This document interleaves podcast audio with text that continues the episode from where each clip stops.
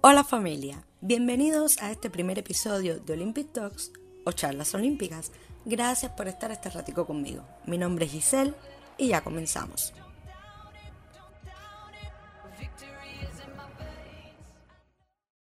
Los Juegos Olímpicos son considerados el mayor evento deportivo que existe, o quizás sea más aceptado decir el mayor evento multideportivo de la historia del deporte. No queremos o no quiero que los aficionados y locos por los 90 minutos más apasionantes del mundo me odien diciendo que el mayor evento deportivo es la Copa Mundial. Mira el centro, clave, gol. ¡Gol! Y podríamos estar de acuerdo, yo no digo que no, pero estamos hablando de la competición multideportiva insuperable, como son los eventos bajo los cinco anillos. Que por cierto, ahora que hablamos de fútbol, les recomiendo el libro Tantos Mundiales, Tantas Historias de Alfredo Relaño. Yo considero que es un texto excelente y muy ameno, lleno de historia y datos sobre tan popular competición. Ahora, ¿cómo surgen los Juegos? ¿Son una competición moderna? ¿Siempre han tenido las mismas competiciones? ¿Quién los organiza? A estas y otras interrogantes pretendo dar respuestas en estos episodios.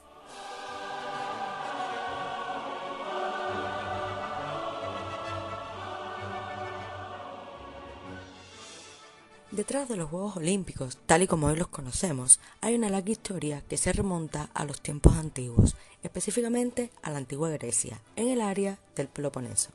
Si bien no se sabe con exactitud cuándo dieron comienzo, la primera referencia que se tiene es del año 776 a.C. y por tanto se toma como fecha de referencia de la que quizás sea la primera vez que fueron celebrados. No solo es difícil definir cuándo comenzaron, sino también que les de inicio, pero como todo en la antigüedad se les relaciona con origen divino o en relación a los dioses. La información que se tiene hoy viene de la mano de mitos, leyendas, obras literarias y hallazgos arqueológicos de la época. Si examinamos escenas de entrenamiento pintadas en un vaso, la escultura de un atleta o algunos versos dedicados a la gloria de un atleta ganador, vemos que los artistas, ceramistas, escritores, historiadores y poetas de la época nos han dejado valiosos testimonios que nos han proporcionado diferentes maneras de conocer cómo eran los juegos antiguos. Así que no, no son una competición moderna.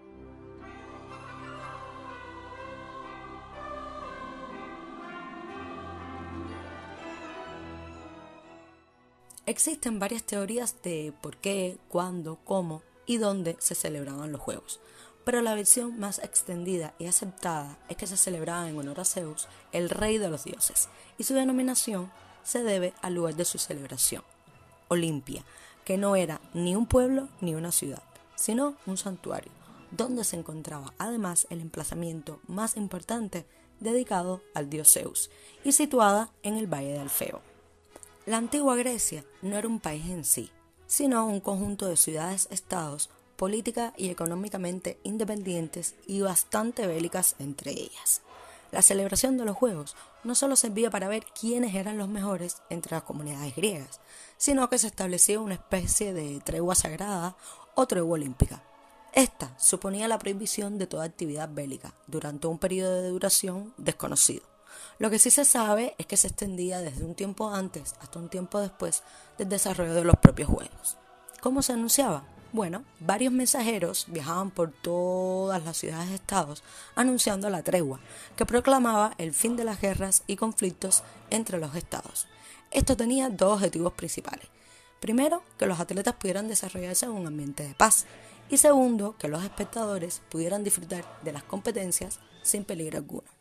Seguro te haces una pregunta importante. ¿Cómo se elegían a quienes participaban? Existían tres criterios. Primero, ser hombre. Segundo, tener origen griego. Y tercero, ser libre. Por tanto, las mujeres, los esclavos y los extranjeros estaban excluidos. Pero más adelante veremos que no fue tan así. La mayoría de los atletas provenían de familias acomodadas, aunque no podemos hablar realmente ni de aficionados ni profesionales como los conocemos hoy. Solo se permitía a los mejores para participar en los Juegos, siempre y cuando cumplieran con los requisitos que ya te he mencionado. Los competidores se entrenaban individualmente por varios meses y luego se trasladaban a Elis, que era una ciudad cercana a Olimpia, y ahí se realizaba una selección final. Los seleccionados realizaban un juramento en conjunto con los jueces, prometiendo tomar participación en las competiciones de manera honorable y respetando las reglas. El programa de los Juegos Olímpicos antiguos consistía en cinco días de deportes individuales solamente, ya que no existía el deporte por equipos. Las competiciones tenían lugar o en el estadio o en el hipódromo. De estos cinco días, los más importantes eran el segundo, el cuarto y el quinto. En el segundo día, en la mañana, se realizaban los eventos ecuestres, que tenían lugar en el hipódromo. De ellos, el evento más popular era la carrera de carros de cuatro caballos. En la tarde tenía lugar el pentatlón, en el estadio, la cual era considerada la competencia reina, ya que de ahí salía el atleta más completo de todos. Ese pentatlón no tiene nada que ver con el pentatlón moderno. De hecho, los cinco eventos se compiten hoy de manera individual, y estos eran el lanzamiento de disco, el salto de longitud, el lanzamiento de la jabalina, la carrera y la lucha. En el cuarto día se celebraba el resto de carreras, algunas de ellas conocidas hoy como carreras de fondo, y en la tarde se dedicaba a los deportes de combate, pugilismo bolseo, lucha libre y pancatrio. Esta última es considerada la tatara tatarabuela de la que hoy conocemos como artes marciales mixtas. En esta se permitía todo tipo de movimientos, excepto morder, sacar los ojos o meter los dedos en la nariz del oponente. El sorteo era quien decidía qué atleta competía contra otro en los deportes de combate, ya que a diferencia de hoy no había categorías de peso, y para señalar el final de una pelea, uno de los concursantes tendría que levantar un dedo, o el primero que tocara el suelo tres veces se consideraba el perdedor. El quinto y último día estaba reservado para homenajear a los victoriosos atletas. A diferencia de los Juegos Olímpicos modernos, donde el primer, segundo y tercer lugar se les recompensa respectivamente con medalla de oro, plata y bronce, además de una remuneración monetaria, en aquellos tiempos eso no existía. Primero había un solo ganador por cada competencia, y a estos la modesta corona de hojas de olivo era la mayor recompensa posible en el mundo griego, ya que garantizaba a su poseedor el honor y el respeto de todo el mundo. Ser campeón en los Juegos Olímpicos antiguos te llevaba de cero a héroe.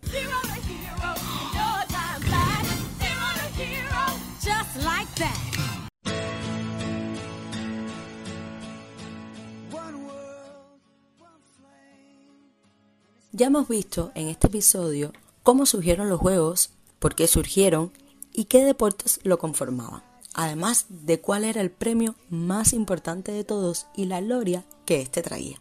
Pero, ¿por qué dejaron de existir? Durante más de mil años, los griegos y más tarde los romanos se reunieron en Olimpia para celebrar el festival en honor a Zeus y asegurar que los Juegos permanecieran como un evento importante. Sin embargo, en el año 393 después de Cristo, el emperador romano Teodiso I, en su objetivo de oficializar el cristianismo como religión, prohibió la celebración de cultos paganos, y estos incluían a los juegos, por estar precisamente dedicado a un dios que no tenía nada que ver con el cristianismo. Esa fue la fecha oficial en que desaparecieron los Juegos Olímpicos antiguos.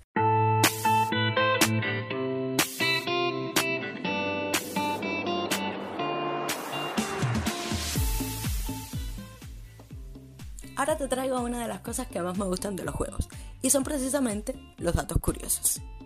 El primero de ellos es que todos los atletas competían desnudos. Sí, has escuchado bien, competían desnudos. Es así como en el Pancratio, además de que no se debía morder ni torcer, tampoco se podía golpear en las partes bajas. Al culpable de un comienzo en falso en la pista de carreras, le esperaba un castigo corporal, y normalmente era con látigos. No había puntos, ni límites de tiempo, ni clasificaciones de peso en los deportes de combate. Los atletas debían indicar su rendición levantando su dedo índice o tocando tres veces el suelo. A veces morían antes de poderlo hacer. ¿Te acuerdas cuando hablamos de que no participaban las mujeres? Bueno, eso siempre fue así. Incluso las casadas no podían asistir a las competencias. Pero esta tiene una laguna importante. Y es que en la carrera de carros cuatro caballos no eran los jinetes, sino los propietarios de carros los que eran declarados campeones olímpicos, y cualquiera podría ser propietario de un carro. Es así como Kiniska, hija de un rey espartano, se aprovechó de ella y reclamó sus coronas de victorias en el 396 y en el 392 a.C. El término Olimpiada no es en sí el momento en que se celebran los Juegos, sino el periodo de cuatro años que pasa entre uno y otro. Ya en los Juegos Olímpicos antiguos se utilizaba este término y se usaba como una medida de tiempo. Los Juegos organizados en Olimpia llevaron al desarrollo de otros juegos dedicados a otros dioses, lo que se conoció como Juegos Panhelénicos. Los Juegos en Olimpia, los Juegos de Delfos, los Juegos de Istmo de Corinto y los Juegos en Nemea.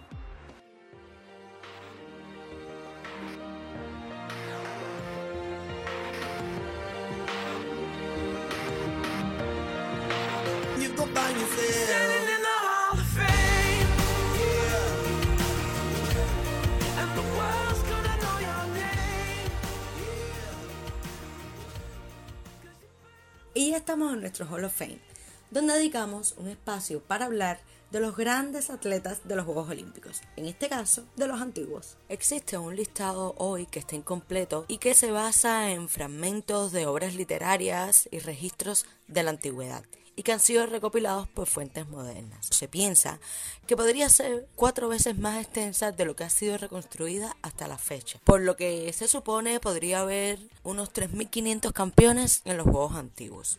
Las ciudades más victoriosas fueron Élide con 86, Esparta con 76, Alejandría con 43, Atenas con 41 y Rodas con 32. Hoy vamos a ver a los grandes de los grandes en estos Juegos antiguos.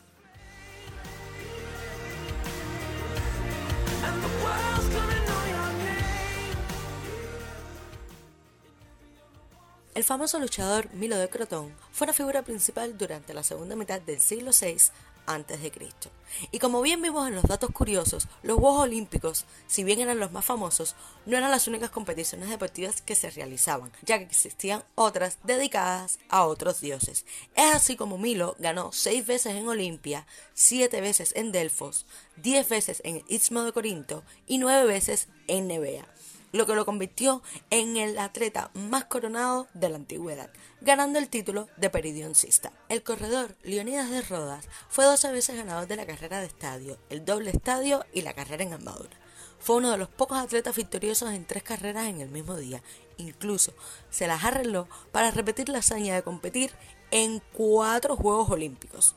Es decir, en 12 años de Olimpiada. Y por último, el pugil o boxeador Diágoras de Rodas fundó una dinastía de atletas. Él ganó en el 464 a.C.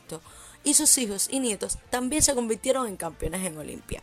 Considerados como héroes y modelos a seguir, estos grandes atletas fueron celebrados incluso después de su muerte.